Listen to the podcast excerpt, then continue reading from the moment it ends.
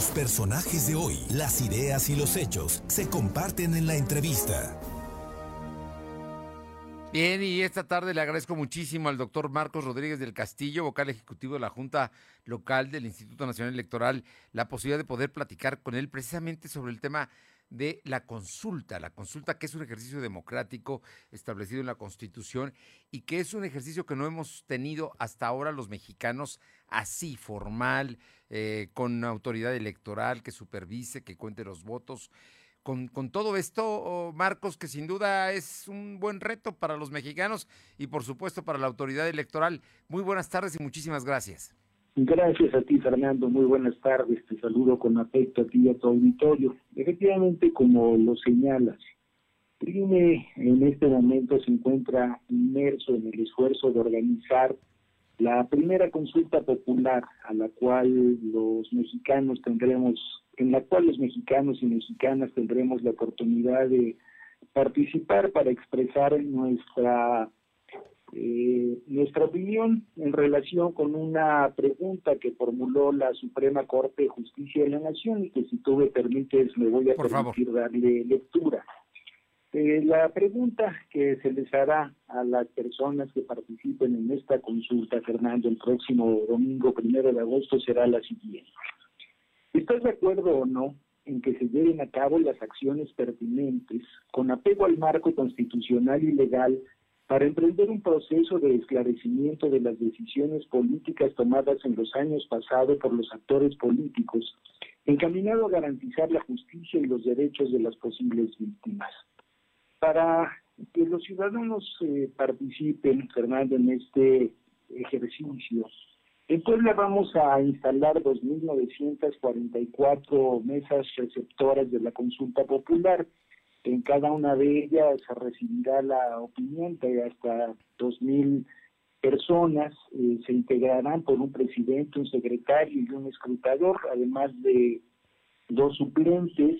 Eh, como no hay una confrontación interpartidista, no habrá vigilancia por parte de las representaciones de los partidos políticos en este en este ejercicio los cómputos los llevarán a cabo las juntas distritales del INE el mismo día de la consulta popular eh, se harán del conocimiento público a través de un sistema de resultados que podrá ser consultado en tiempo real por la por la ciudadanía, Fernando. Así que este es el reto en el que nos encontramos en este momento trabajando.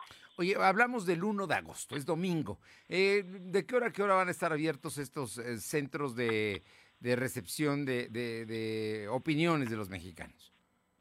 Eh, al igual que en las elecciones federales, las mesas receptoras de la consulta popular estarán recibiendo la eh, opinión de la ciudadanía a partir de las 8 de la mañana y hasta las 6 de la tarde, con las excepciones que la propia ley prevé en el caso de las elecciones federales. Si se agota el estado nominal de la mesa receptora correspondiente antes de las 6 de la tarde, esa mesa receptora podrá cerrar.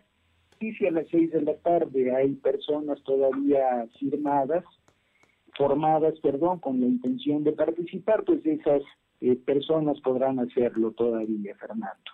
¿Quiénes podremos participar, doctor Marcos Rodríguez? Todos los eh, ciudadanos y ciudadanas de este país, el único requisito para hacerlo será eh, presentarte en la mesa receptora que corresponda a tu domicilio con tu credencial para votar. Como vamos a instalar, Fernando, un número menor de mesas receptoras que el número de casillas que instalamos para la jornada electoral del pasado 6 de junio. El INE abrirá un micrositio en su página que es www.ine.mx, donde todas, donde todas las personas podremos tener acceso para consultar el domicilio de la mesa receptora en la cual nos corresponde participar. Entonces, pues esta eh, es eh, el lugar donde podremos eh, ubicar la, la casilla, la mesa receptora que corresponde a nuestro domicilio. Eh, doctor, yo te pregunto, porque tú eres autoridad electoral y obviamente te ciñes al tema de la ley y pues, te conozco, eres sumamente cuidadoso del tema. Pero eh, detrás de la pregunta que nos, acabas de leer, que eh, determinó que así sea la Suprema Corte de Justicia, originalmente lo que se había enviado era votar si se podía juzgar o no a los expresidentes de México. Consideró la Corte que no era lo adecuado y que por ello tendría que hacerse una pregunta, digamos, donde generalizara y donde se hablara de, de, obviamente, de que la ciudadanía diga sí o no a esta revisión del pasado. ¿Es así? O, porque digo, porque hay campaña incluso en este momento de Morena, concretamente del partido, para llamar a los mexicanos y a los poblanos a votar. Pero van, ellos, ellos no repiten la pregunta de la corte, repiten lo que consideran y dicen vota sí. Efectivamente, Fernando, cuando en septiembre de 2020 el presidente de la República envió a la Cámara de Senadores la solicitud de esta consulta popular, la pregunta original era la siguiente. ¿Estás de acuerdo o no con que las autoridades competentes, con apego a las leyes y procedimientos aplicables, investiguen y en su caso sancionen la presunta comisión de delitos por parte de los expresidentes Carlos Salinas, Ernesto Cedillo, Vicente Fox, Felipe Calderón y Enrique Peña Nieto antes, durante y después de sus respectivas gestiones.